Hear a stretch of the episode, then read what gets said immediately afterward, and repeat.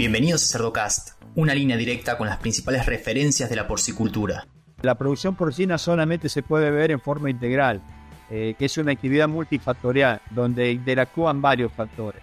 Eh, si a uno le gusta la clínica, la especialidad es la sanidad, las enfermedades, eh, no puede nunca desconocer que esa, esa clínica interactúa con la alimentación, con el ambiente, con la genética, con los recursos humanos, con los manejos, bueno, con todo ese complejo de factores, Román, que forman hoy eh, un sistema de producción porcina.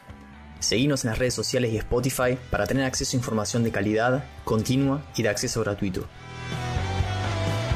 Hola a todos, mi nombre es Leandro del Tufo y Cerdocast solo es posible gracias al apoyo de empresas innovadoras que creen la educación continua. Zoetis, el líder global en salud animal. DSM, Nutrición y Salud Animal. Moldeando el futuro del cuidado de los cerdos. Biodevas Lab, expertos en fitogénicos naturales.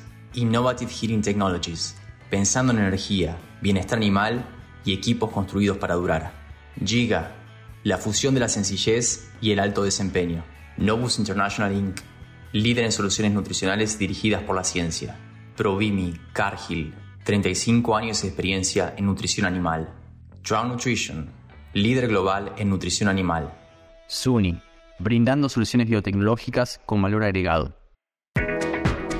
Giga, fabrica el original sistema inalámbrico de alimentación porcina independiente, diseñado por productores de cerdos para productores de cerdos. Son simples, confiables y brindan tranquilidad las 24 horas del día, los 7 días de la semana, los 365 días del año. Gestal no solo es fabricado por una empresa de equipos, sino por una empresa familiar de producción porcina, con entendimiento a nivel de SLAT. Buenos eh, días o buenas tardes donde se encuentren ustedes. Estamos aquí en, un, un, episodio de Cerdocast y el día de hoy tenemos el gusto y el privilegio de tener con nosotros a Jorge Nori, si dije bien tu apellido, eh, que es, él está en Argentina y trabaja en el INTA. Eh, primeramente Jorge, pues gracias por, por aceptar la invitación y por estar aquí con nosotros. Me gustaría para empezar que nos compartieras un poco de tu experiencia, cómo llegaste a este trabajo que tienes, cómo llegaste al INTA, qué es lo que haces y si nos puedes decir un poquito ahí de tu formación y cómo, cómo llegaste a, esta, a, hacer este trabajo que haces en estos momentos. Bueno, Román, primero también agradecerles por la invitación. Eh, es un gusto enorme poder estar presente en esta entrevista y bueno, un honor para mí.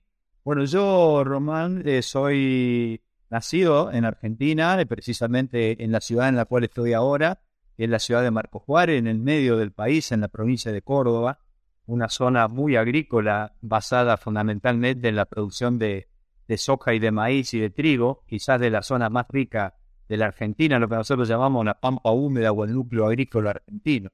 Este, yo en el año, en el año 78 egresé de la secundaria y decidí estudiar veterinaria, me gustaba mucho la, todo lo que era la clínica, tanto humana como veterinaria, me opté por la veterinaria.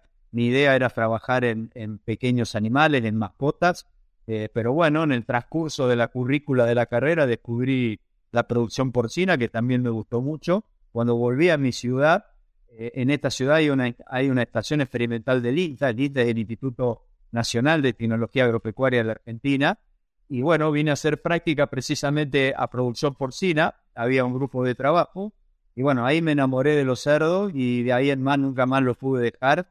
Eh, voy a cumplir ya casi 37 años trabajando eh, en la producción porcina. Este, y bueno, después en el año 98 hasta el 2000 realicé mi posgrado en la Universidad Nacional de Río Cuarto, donde yo también soy egresado de mi título de grado. Este, ahí hice el posgrado en maestría en salud y producción porcina.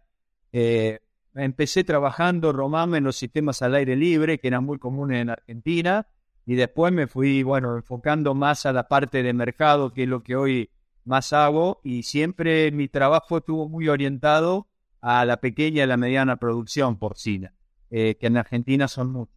Después Eh, a partir del año 99 comencé a, hacer, eh, a dar docencia en la Universidad Católica de Córdoba, en la cátedra de producción porcina, y hoy soy el responsable de esa cátedra. Así que entre la investigación, la extensión, me gusta mucho la extensión, la transferencia de tecnología, la capacitación y la docencia, es donde desarrollo mis actividades. Muy bien, muy interesante.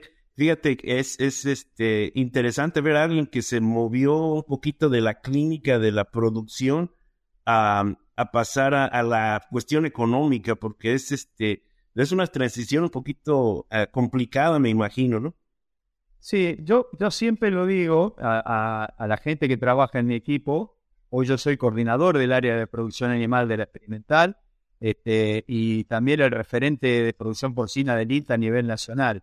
Bueno, yo siempre le transmito a la gente más joven de mi trabajo, de mi equipo de trabajo y también a mis alumnos que la producción porcina solamente se puede ver en forma integral, eh, que es una actividad multifactorial donde interactúan varios factores.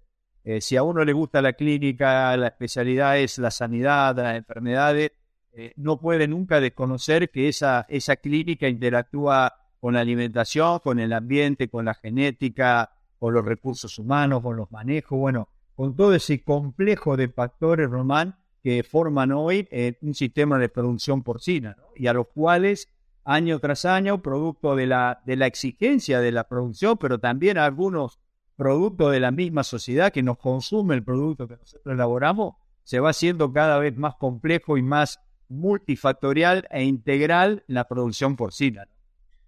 Fíjate que tiene, eh, coincido mucho contigo porque muchas veces como personal técnico veterinarios, nutriólogos, nos enfocamos mucho a la cuestión técnica y nos olvidamos un poquito de que estamos produciendo algo que se debe consumir y que se debe vender y que debemos comprar insumos. Y muchas veces eso se nos pierde un poquito de vista y, creo que tiene mucho valor el hecho de que tú lo, lo trates de ver como una, una situación más global, una actividad que no solo es técnica, sino que abarca todos los demás factores. Muy interesante, Jorge. Gracias por, la aclaración. Mira, entonces vamos a, me gustaría empezar con algunas de las cosas que, que me gustaría platicar contigo. Eh, según entiendo yo, la producción en Latinoamérica en general está creciendo, eh, no se ha estancado. Muchas veces pensamos que no, no hay progreso en la porcicultura en Latinoamérica, pero sí está creciendo. ¿Nos podrías comentar algo al respecto de tu punto de vista en, el crecimiento de la porcicultura? Sí, Román, no cabe ninguna duda. Primero voy a describir eh, cómo estoy viendo la porcinocultura latinoamericana. Yo la, hago muy similar a lo que ocurre en mi país con la producción de cerdo. La producción de cerdo de Argentina creció casi el 180% en producción en las últimas dos décadas. Y uno empieza a ver que lo mismo ocurre en Latinoamérica. Ya el crecimiento en la producción de cerdo no es eh, solamente, digamos, propiedad de Brasil, que es un poco el que escapa al común de la, de la región por su potencial productivo y, su tamaño, este, sino que hoy uno ve cómo ha crecido México, cómo ha crecido Colombia, cómo ha crecido Perú, este, cómo ha crecido Chile y por supuesto cómo ha crecido Argentina entre los principales países a los cuales se le pueden agregar otros. Entonces, la región va creciendo en productividad, va creciendo en eficiencia y fundamentalmente hay un motor que lo impulsa, Román, que es también el crecimiento interno en el consumo que en cada uno de estos países se da. Hoy en los países de Latinoamérica, de Latinoamérica van variando entre 16 a 18 kilos de consumo y algunos llegan ya a los 19 kilos de consumo de carne de cerdo. Si uno se, se a la década del 2010, este, esos consumos estaban en 8 o 9 kilos por habitante por año. Así que Realmente hemos tenido crecimiento cercano al 100%, en algunos casos más del 100% eh, en los últimos 10 años. Entonces, nos está posicionando no solamente para los mercados internos, y por supuesto para poblaciones como la que en general ocurre en Latinoamérica, donde el poder adquisitivo normalmente no es el mejor, estamos poniendo una carne, como muy bien dijiste recién, saludable eh, y muy, muy al alcance de esos bolsillos de nuestros consumidores pero no me quisiera ir un poquito más y no quedarme solamente en el consumo interno. Yo creo que cuando uno pone la, luz de la perspectiva, eh, Latinoamérica tiene el gran potencial de la producción porcina del futuro. De eso estoy totalmente convencido. Mira, esta mañana estaba leyendo un artículo que evaluaba la valoraba la relación de la cantidad de cerdos por hectárea cultivables que existen en el mundo, y uno mira cómo hoy, por ejemplo, Europa, que es el principal, uno de los principales exportadores de carne de cerdo del mundo y también productores con países con altos consumos internos, pero que, que ya tienen una relación cerdo-hectárea cultivable realmente preocupante, este, porque tienen altísima cantidad de cerdo y muy poca hectárea cultivable, mientras que en casi todos los países de Latinoamérica esa relación es mucho más favorable, con muy poca cantidad de cerdo en comparación con la capacidad productiva que tienen en cuanto a, los cultivos.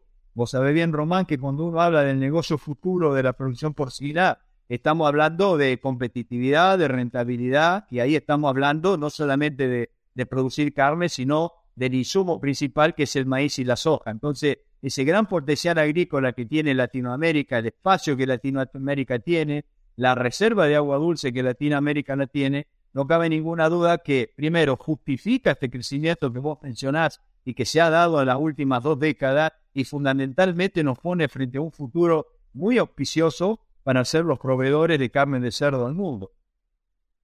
Muy bien, muy interesante. Fíjate, nunca había pensado en la, proporción de, número de animales por hectáreas cultivables y creo que eh, viéndolo desde el punto de vista europeo, sí, ya está muy, eh, muy grande la proporción y, en Latinoamérica, pues sí, eh, como mencionas, a lo mejor hay más, más potencial desde ese punto de vista. La otra cosa, una cosa, Jorge, que me llama mucho la atención es la cuestión de tecnología. ¿Cómo estamos creciendo? ¿Qué se está haciendo en Latinoamérica para producir nuestra propia tecnología? Obviamente en un mundo tan global hay mucho intercambio de tecnología, pero ¿estamos nosotros desarrollando nuestra propia tecnología o dependemos de otros países para la cuestión de genética, de nutrición, de insumos? ¿Cómo ves tú eh, los siguientes 10 años en la cuestión de tecnología generada en Latinoamérica y traída desde afuera? Eh, la verdad que esa es una, es una pregunta clave, ¿no? Porque yo creo que es la, esencia de nuestro desarrollo sostenible.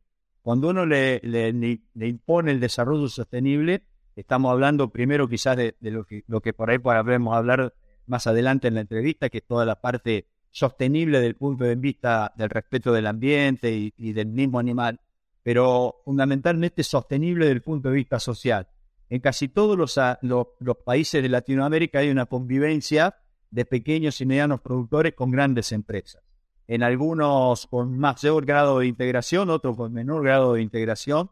Por ejemplo, Argentina tiene casi el 80% son pequeños y medianos productores que conviven con grandes empresas. Entonces, y ahí para ir al grano de tu pregunta, Román, ahí hay, una, hay un gran desafío para Latinoamérica. Nosotros podemos ser eh, importadores de tecnologías de insumo, como vos las mencionaste, la genética, las instalaciones, porque cuando uno habla de escala y habla de sistemas, prácticamente es uniforme en cualquier parte del mundo. Hablamos de sistemas de alta tecnología, de sistemas confinados, este, con, con mucha tecnología de, insumo, eh, que eso puede ser el mismo criadero puesto en Perú o puesto en Argentina o puesto en Alemania. Eso es eh, una, cuestión que, hoy se ha estandarizado a nivel mundial y eso ya Latinoamérica lo tiene con granjas que están en un nivel de productividad casi muy comparable y en algunos casos mejores eh, a cualquier granja de primer nivel de otra parte del mundo. El gran desafío nuestro es generar y adaptar las tecnologías para los pequeños medianos productores, donde su capacidad de inversión no es la misma que una gran empresa y en muchos casos no están integrados, no están asociados, no tienen la escala necesaria y ahí tenemos un gran desafío de generar, reitero, instalaciones adecuadas para cada, para los productores y fundamentalmente para la idiosincrasia que cada productor tiene en cada uno de nuestros países para buscar las dos herramientas que lo va va a permitir ser sostenible en la eficiencia, con su capacidad de inversión y fundamentalmente la escala con proceso asociativo. Yo creo que ahí está el gran desafío de Latinoamérica, porque a mí me gustaría una Latinoamérica que crezca en la producción porcina, que abastezca de alimentos al mundo, pero que siempre tenga la inclusión social, que el pequeño y mediano productor, junto con nuestras grandes empresas, puedan ser parte de este crecimiento que creo que coincidimos, avisoramos en las próximas décadas. Muy bien, y ahora, eh, ya que estamos en ese tema, de, del tamaño de los productores. eh, de manera global, eh, desde mi punto de vista, como yo, yo estoy muy, muy enfocado en la cuestión técnica, pero veo que las compañías tienden a crecer fusionándose unas con otras, compañías incluso grandes, hacen compañías más grandes. Entonces, si nos ponemos a ver a los pequeños y medianos productores que tú mencionas que, que son muy, muy abundantes todavía en, en Estados Unidos y, en toda Latinoamérica, ¿crees tú que, que este sistema deba modificarse? ¿Crees tú que ellos deban asociarse para crear una empresa más grande? ¿O deben hacer arreglos con las compañías grandes para tener contratos favorables al vender los cerdos de engorda? ¿Cómo ves tú el futuro de los productores pequeños y medianos en los siguientes 10 años? Como te dije al principio, mi trabajo fue fundamentalmente orientado al pequeño y mediano. No cabe ninguna duda que uno tampoco puede abstraerse de esta realidad que vos estás mencionando, que es el crecimiento de las grandes empresas, la mayor, la necesidad de generar eh, mayor volumen de producción, eh, toda la situación que hoy vivimos en el mundo, que es tan variable y tan cambiante y que cada vez hace que uno sea eh, más exigente desde el punto de vista de los, de los costos de producción para poder ser sostenible desde el punto de vista de las rentabilidades. Entonces, cuando uno ese, ese escenario Romando transmite al pequeño y mediano productor, es normalmente el que tiene menos, acá en Argentina decimos menos espalda para, para aguantar los momentos difíciles. Por lo tanto, no cabe ninguna duda que el pequeño y mediano productor que, que, quiera y que necesita, por supuesto, y lo necesitamos, participe y, y sea parte del, del, crecimiento de la producción porcina de Latinoamérica, tiene que ser un productor que incluya la gestión eh, dentro de su granja,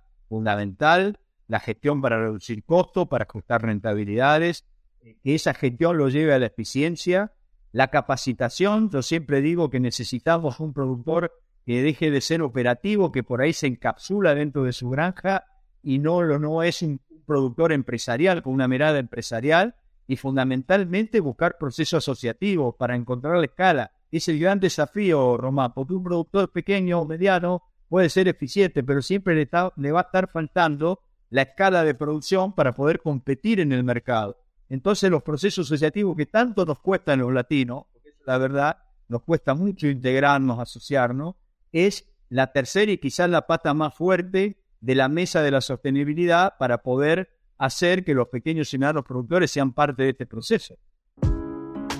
SUNY es un proveedor de enzimas, probióticos y aditivos funcionales innovadores de alta calidad. Ofrecemos fórmulas personalizadas para abordar los problemas nutricionales del ganado y maximizar la rentabilidad de la alimentación animal. Para más información, encuéntranos en suni.com. Sí, muy interesante. Eh, como mencionas, me, me parece que los pequeños y medianos productores siempre son más vulnerables a las crisis. Cuando los insumos eh, suben mucho, cuando el precio baja, como dices, es muy difícil mantener la productividad cuando estás perdiendo dinero y no tienes mucho respaldo. Entonces sí, eh, creo que debemos mandar, cambiar un poquito nuestra mentalidad del miedo a asociarnos, del miedo a crecer, juntándonos con algún otro productor para tener un poquito más de, de poder al momento de, de, buscar precios más baratos para los insumos y vender un poquito más caro, tener más este palanca, como decimos, ¿no? Eh, de poder poner un poquito más de presión en los compradores y en los vendedores de insumos. Em, la otra cosa eh, que me gustaría preguntarte, ya que estamos hablando de este tipo de, cuestiones económicas, Jorge, ¿Qué opinas tú de la verticalidad en la producción, de que se integre todo desde la producción de grano, la producción de cerdo eh, y, después el procesamiento y la venta? ¿Crees que, que, Latinoamérica debe seguir ese modelo o debemos mantenernos separados? Mira, Román, yo creo que se pueden dar, creo que se pueden dar las dos alternativas. Dependerá de cómo cada país se organice, este, pero siempre la mirada de la cadena es fundamental. O sea, puede ser que una empresa eh, integre productores más chicos y haga todo el proceso, que eso se da en muchos países de Latinoamérica, donde las empresas también tienen su, sus establecimientos faenadores y terminan llegando al público con un producto de calidad. Eso se da en Argentina y se da en cualquier país de Latinoamérica y por supuesto se da mucho más en otras partes del mundo. Esa es una, eso es una herramienta muy eficiente porque la misma, las mismas empresas controlan todos los eslabones de la cadena. Pero también nos vamos a encontrar, como ocurre por ejemplo en Argentina y ocurre en otros países de Latinoamérica, donde hay eh, gente que, el productor que trabaja en la producción, el industrial que hace la parte de la faena y por supuesto otros que se encargan de la distribución y la logística para llegar a, para llegar a la góndola. Por supuesto, el primer sistema que vos planteás, Román, es mucho más eficiente y permite reducir esos costos innecesarios que tiene la cadena y nos permite llegar a la góndola con un producto mucho más competitivo. Cuando estos compartimentos están separados, eh, bueno, ahí se generan costos adicionales en las cadenas, que por ejemplo lo que ocurre en la Argentina, donde el precio que se le paga al productor llega tres veces más aumentado a la góndola, al mostrador. Bueno, eso es producto de las ineficiencias y de los costos innecesarios que se dan a veces en, cuando estos compartimentos no están integrados. Reitero, la primera, la integración en una misma empresa de todos los eslabones, mucho más eficiente. La segunda también se puede dar, lo que sí, ahí quiero dejar claro que tenemos que tener una visión de cadena. Por ahí, el productor mira al industrial no como una parte más de la cadena, sino como el que le compite, el que le arruina el negocio, el que se queda con la mayor plata, y después el industrial mira al que termina llevando la carne al mostrador, y ahí, como vos bien dijiste, esos compartimentos, en vez de ser eslabones de una cadena que llega con eficiencia a nuestro consumidor, que recordemos son de bolsillo flaco, se transforma en un problema. Nosotros tenemos que vernos como cadena, como eslabones que estamos enlazados, producción, industria, distribución, logística, y ahí sí, entonces podemos trabajar en, en las dos alternativas, ¿no? Pero siempre reitero, pensar que nosotros tenemos que ser los más eficientes en todos los eslabones para ser competitivos, porque ¿con quién competimos, competimos nosotros en Latinoamérica y en el mundo? No competimos con otro productor de cerdo, competimos con el productor de carne bovina, con el productor de carne avícola, y con el productor de carne ovina, a la hora de que nuestro consumidor nos elija. Eh, y, fíjate qué bien que tocas ese punto, porque eh, me llama mucho la atención que últimamente las compañías eh, productoras de cerdo y las compañías que producen genética de cerdos se han enfocado mucho a la calidad. Están tratando de mejorar la calidad del cerdo viendo qué es lo que el consumidor está demandando en los diferentes países. Eh, y entonces, con referencia a esto, me, gustaría preguntarte, ¿cómo es posible que algunos países estén exportando y al mismo tiempo importando? Desde mi punto de vista es porque pues, algunos países demandan cierto tipo de cortes, otros tienen otra preferencia por el cerdo. ¿Tú cómo ves esta cuestión de países que exportan e importan a la vez? Y creo que son todos, ¿no? Sí, son, eh, son pocos y coincido con esa visión que vos tenés de que se importan determinados tipos de cortes, que por ahí hay, en otros países tienen un precio más accesible, más competitivo. Eso está ocurriendo en Argentina, ocurre. Nosotros tenemos, hoy, hoy como país no estamos siendo exportadores por una cuestión de variabilidad eh, macroeconómica, por un precio de un dólar poco competitivo que nos ha hecho salir del mercado de exportación que habíamos empezado a desarrollar hasta el 2021, llegando a unas 40.000 toneladas. O sea, habíamos pasado de casi nada a 40.000 toneladas. Bueno, este año vamos a estar llegando a las 10.000, pero a su vez Argentina en esos periodos era un exportador y un importador. Y bueno, cuando uno miraba las importaciones, que en volumen eh, eran preocupantes para el sector, pero por ahí que en la comparación con la producción todavía no eran, digamos, de una proporción tan alta como lo fueron en otras décadas, pero sí en los cortes. Eh, Argentina hoy el 50%, por ejemplo, Román, de las bondiolas que se consumen son importadas. Eso, eso, no, eso no, nos perjudica en uno de los cortes más preferidos por el consumidor. Por eso creo que el justificativo de por qué hay países que exportan y países que importan es porque lo que importan son determinados cortes que por ahí en otros países no encuentran más accesibles, que son cortes muy demandados por el consumidor. Y con respecto al cambio en la genética, coincido plenamente. Este, y, perdóname que vuelva a poner mi país como ejemplo. Eh, hoy creo que la, genética eh, a la calidad de la carne, eso no cabe ninguna duda. Nosotros, eh, precisamente hablábamos en hace un momento del, crecimiento que ha tenido el consumo interno como principal motor de desarrollo de casi toda la producción porcina en Latinoamérica. Este, bueno, y eso hace que la necesidad de la genética empiece a tener el equilibrio entre la productividad que uno necesita de un animal mejorado de alto mérito genético, pero también con la calidad de la carne del producto que nos va a generar. Y por eso uno empieza a ver el retorno de algunas razas que en algún momento fueron, te diría yo, excluidas de los programas de mejoramiento genético, como el duro, por ejemplo. Y, también el equilibrio, Román, entre lo que es el magro de la red y la, la apetencia que el consumidor tiene.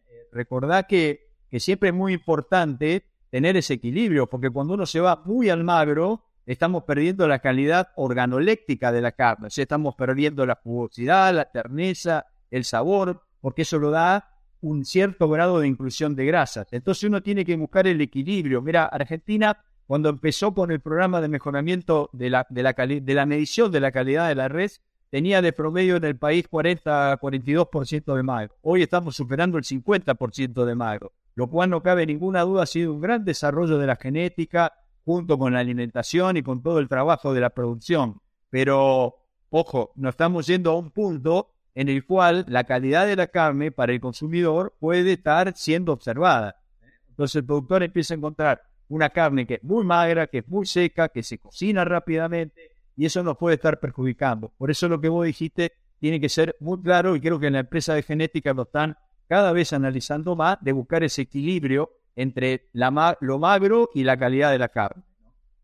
Y fíjate que sí es muy interesante porque va a ser cambiar a las compañías genéticas que estaban muy enfocadas desde mi punto de vista a complacer al productor en darle eficiencia, darle ganancia de peso, y ahora están un poquito más enfocadas en, el consumidor final, que es el que a, final de cuentas va a demandar una calidad del producto y es el que nos va a comprar el cerdo, porque no tiene caso producir un montón de carne si a nadie le va a gustar y nadie la va a comprar. Eso que vos decís es fundamental, pensar en el consumidor. Recién hablábamos de la cadena, y, uno siempre piensa en la cadena de, la producción al consumidor. Y las cadenas se tienen que mirar al revés. Es el consumidor el que demanda a los demás el abone. Y por eso hoy, en el escenario de desarrollo de la producción porcina, eh, ya no solamente hablamos de la eficiencia, de, digamos, de la productividad que cada vez mayor, hoy estamos con genética hiperprolífica, con alimentos que realmente cada vez son más precisos en cuanto a la demanda nutricional del cerdo para apuntar al, punto álgido de la eficiencia de un sistema de producción de cerdo, que es la conversión de ese alimento en carne, pero fundamentalmente también ya tenemos que empezar a mirar lo que vos decís, ¿no? La calidad de la carne para la salud humana, la, digamos, la salud pública, que es la contaminación que por ahí se pueden dar a través del, del manipuleo del consumo de carne, y ahí podríamos hablar de las pandemias que fueron originarias en productos animales y lo cual no, no enfrenta un desafío de cada ser cada vez más riguroso en esto, la bioseguridad, el bienestar animal, bueno, todas estas cuestiones, eh, Román, ninguna duda que la está poniendo un consumidor, un consumidor mucho más informado, joven, que tiene varias opciones y que esas opciones no solamente hoy están en las carnes, como recién mencionaban, en la carne de res, en la carne de, de ave, en la carne porcina, ovina, sino que ya empezamos a tener los competidores para definirlo de alguna manera, en las carnes artificiales, ¿no? En la carne eh, vegetal y en, y en todos estos, estos procesos que se nos están haciendo cada vez más grandes y más competitivos. Así que tenemos un escenario por delante complejo, un desafío bastante complejo para seguir creciendo. Y fíjate que ahora que mencionas esta cuestión de la carne vegetal, que yo no la he probado, no, no, no tengo intención de probarla en, el futuro cercano, pero me llama mucho la atención de que muchos de los consumidores que, están enfocados a la cuestión de la carne vegetal eh, se preocupan mucho por el ambiente y por el bienestar de los animales y por eso deciden ir con la carne vegetal. ¿Qué nos podrías decir tú acerca de, de la cuestión ambiental y del bienestar de los animales que estamos haciendo en Latinoamérica para cambiar esa percepción de que los animales no son bien tratados y que afectamos al ambiente? qué es lo que vamos a hacer en Latinoamérica en los siguientes años para mejorar la percepción o, cambiar a esos, cambiar la idea de esos consumidores que están del otro lado y que dicen, no, yo no quiero consumir carne porque no tratan bien a los animales y porque perjudican al ambiente. ¿Qué estamos haciendo para cambiar eso? Primero, en, la respuesta la dividiría en dos partes. La primera, eh, vos mencionaste un poco esta, parte del consumo, de cómo, bueno, según la FAO, en, la, en un trabajo que tiene proyección 2020-2030, el crecimiento de proteína animal se daría más en los países en vía de desarrollo que en los países desarrollados. Producto de que, de que bueno, van a, ellos en los países en vía de desarrollo habría más posibilidad de diversificar la dieta y en cambio en los países desarrollados el crecimiento demográfico no sería tan alto y todas estas alternativas de consumo y de presión que tienen las carnes artificiales, las carnes vegetales, la costumbre de consumo vegano, harían que el crecimiento de la demanda de carne, de carne en general y de cerdo en particular sería menor. Así que por ahí nuestra población objetiva en el futuro va a estar más, más en la demanda de los países en desarrollo que los países desarrollados pero por supuesto que tenemos que, cambiar nuestra imagen, eh, eh, Román, no cabe ninguna duda. Eh, yo creo que parte un poco de la porcinocultura que viene. ¿no? la porcinocultura que viene la defino como una porcinocultura de precisión. Vamos a tener que ser precisos en muchos aspectos. Y volviendo a tu primer pregunta, en una porcinocultura muy multifactorial, muy integral. Tenemos que tener una misión muy integral. Hoy no solamente sirve ser un productor que está enfocado en un lechón más para, para por madre por año, sino que tenemos que ver cómo producimos el lechón más por madre por año.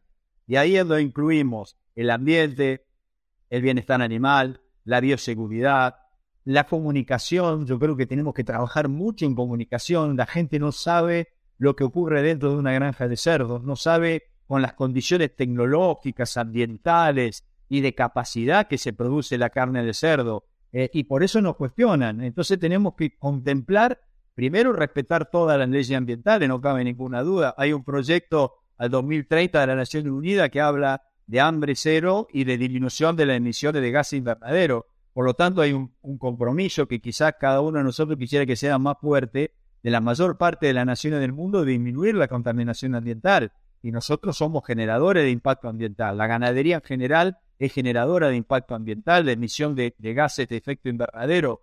Por lo tanto, vamos a tener que trabajar mucho respetando las leyes que en cada país o en cada región de cada país se establezcan, pero es lo que las sociedades no exigen. Y también tenemos un gran desafío por delante, Román, todo lo que es el tema de bienestar animal. Yo creo que ahí Latinoamérica tiene que dejar de copiar y empezar a generar nuestros propios trabajos de investigación, nuestras propias leyes, tanto ambientales como en bienestar animal, para poder de alguna manera responder a la idiosincrasia de nuestro consumidor. Pero no cabe ninguna duda que no, no concibo una producción de cerdo, de carne de cerdo, que solamente tenga en cuenta la eficiencia y la productividad y que cierre económicamente. No, reitero, para mí la sostenibilidad en lo que viene va a ser cada vez más amplia y con más factores que interactúan.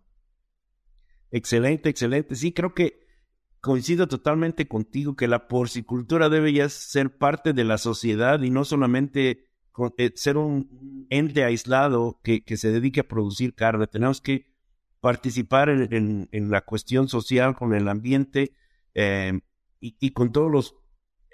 considerando también que, es, la porcicultura es una industria que sirve a la sociedad al alimentar a la sociedad, valga la redundancia, porque es finalmente es el, es el objetivo de, la producción, ¿no? Eh, Jorge, muy interesante. Me gustaría ahora ya que nos relajemos un poquito, pasemos ya de la cuestión técnica ya cuestiones un poquito más eh, eh, tranquilas. Me gustaría que nos comentaras si tienes algún libro técnico tú que, que digas, ese es el libro que yo leo cuando tengo alguna pregunta. Ese es el libro que, el primer libro que leí que me llamó la atención y por eso me dedico a esto. ¿Tienes algún libro que, que nos pudieras compartir? Eh, la verdad, de Román, que me, me, digamos, que me nutro mucho.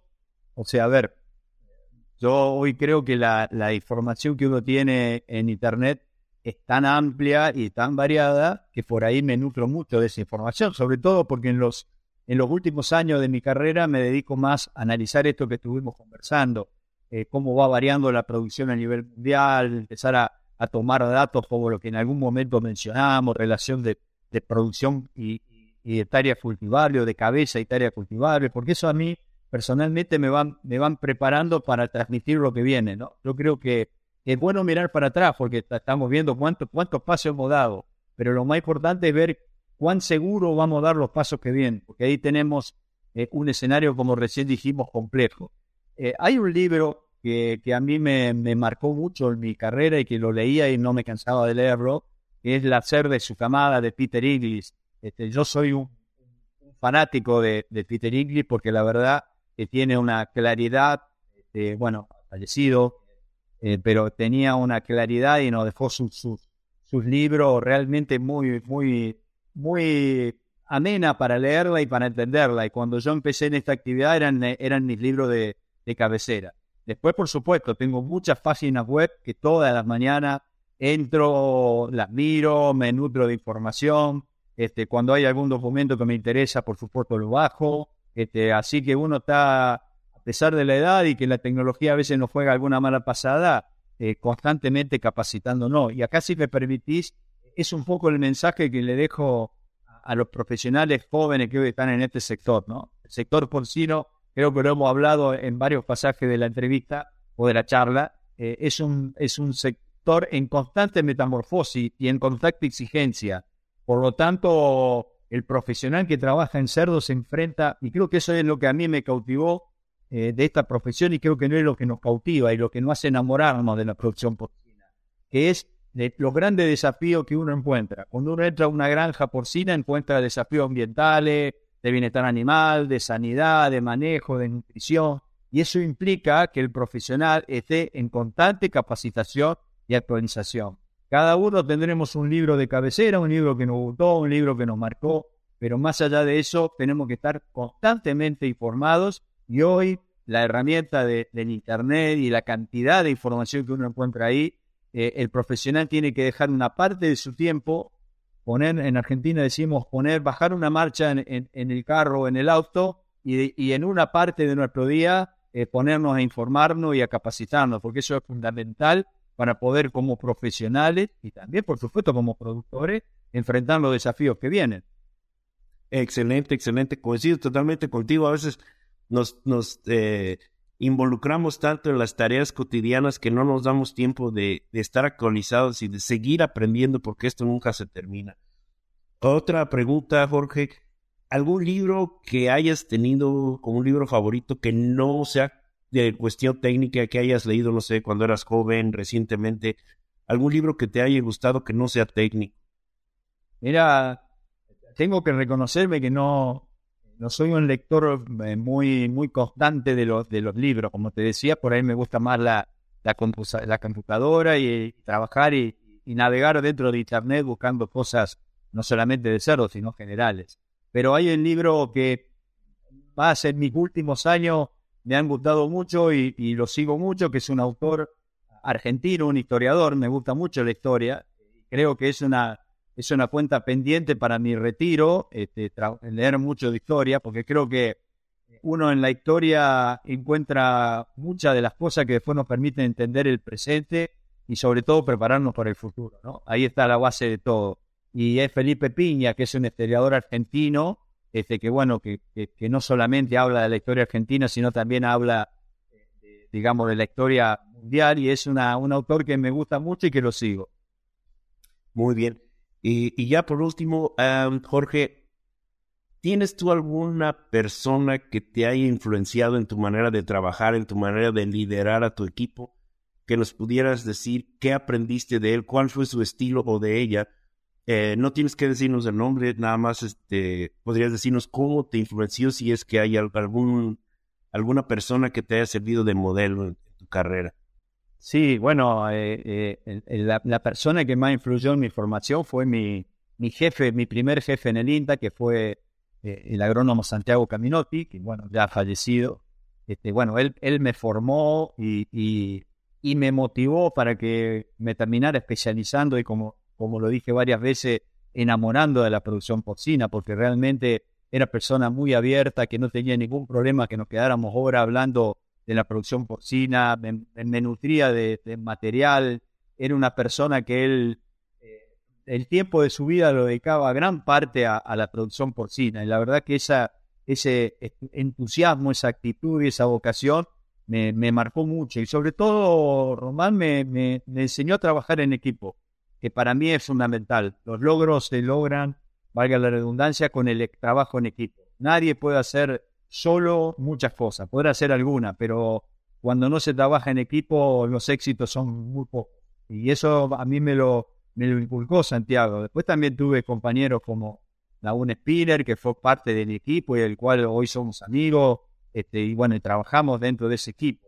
Y después tuve eh, otro, otra persona que yo, e, esto es muy, muy llamativo, porque yo pasé con él poco tiempo, porque por allá en los años 90, Nita nos manda a mí, a mi compañero Spinner, a hacer una pasantía a Brasil, y yo tengo la suerte de conocer a Omar Dana Costa y a Yuri Sometianki, pero sobre todo a Yuri Sometianki, con el cual eh, me, viví en la casa de él esos 10 días que estuvimos en Brasil. Y la verdad que es una persona que me marcó, me marcó por, por lo, ahora falleció en el año 2019, me, me marcó por su conocimiento, es un referente de, Brasil y también un referente internacional en la producción porcina, por su conocimiento, por su capacidad, por las cosas que me fue marcando que yo tenía que hacer. Y la verdad que a pesar de, reitero, Román, haber pasado muy poco tiempo con él, aprendí muchísimo de, de las cosas que en esos días me dijo. Así que es otra de las personas que cada vez que uno repasa la formación que tuvo, eh, eh, eh, emerge en mi recuerdo. Excelente, excelente. Jorge, no nos queda más que agradecerte que nos hayas compartido tu, tu conocimiento, tus experiencias, muy, muy ameno todo. siempre es, es muy grato cuando termina uno estas charlas, estas pláticas, quedarse con todas esas, con todas esas ideas nuevas que muchas veces no, no tiene uno tiempo de, de, estudiar y, pues eh, como nuevamente te agradezco, muchas gracias por la plática, estuvo muy interesante, muy amena. No sé si tengas algo más que comentar. No, Román, solamente agradecerle a usted y a todo el equipo de trabajo por la invitación. Para mí ha sido un gran honor. Y la verdad que como vos decís, también ha sido algo muy, ameno, muy lindo. Quedo a disposición de ustedes eh, para cuando, cuando consideren necesario que volvamos a realizar alguna de estas otras de estas charlas y, bueno, y lo que estuvimos hablando, ¿no? Que creo que es un poco el resumen de esta charla. El gran desafío que tiene la posinocultura de Latinoamérica, que también implica un desafío para cada uno de nosotros. Y con, esto redondeo lo que, lo que un poco estuvimos hablando. Yo creo que la producción porcina que viene, podemos poner década, pero la que viene, para generalizarlo, eh, va a sufrir un corrimiento de lugar o de liderazgo hoy podemos decir que está liderada por, por eh, la Comunidad Económica Europea, este, por, Estados Unidos, por América del Norte, pero en un futuro creo que Latinoamérica es el lugar donde cual eh, se va a proveer de cerdo al mundo. Y eso implica un gran desafío para nosotros, con, con todos los aspectos que hemos estado charlando y con todos los aspectos técnicos este, y de recursos humanos y de aspectos sociales, ambientales que estuvimos charlando. Por lo tanto, no cabe ninguna duda que, tenemos un gran porvenir como región y un gran desafío. Y bueno, es que tengan un muy feliz año y ha sido muy, muy placentero para mí poder estar. Gracias, Jorge. Eh, un placer haberte tenido con nosotros. Me despido y desde luego que te vamos a considerar para, para el futuro, para otras pláticas. Muchas gracias. Hasta luego, todos, y nos estamos viendo. Y a los que llegan hasta acá, les pido que piensen también en otros profesionales de la industria porcina y le compartan este episodio, para que todos podamos sacarle provecho a la palabra de los principales referentes de la porcicultura. Un abrazo grande y hasta el próximo episodio.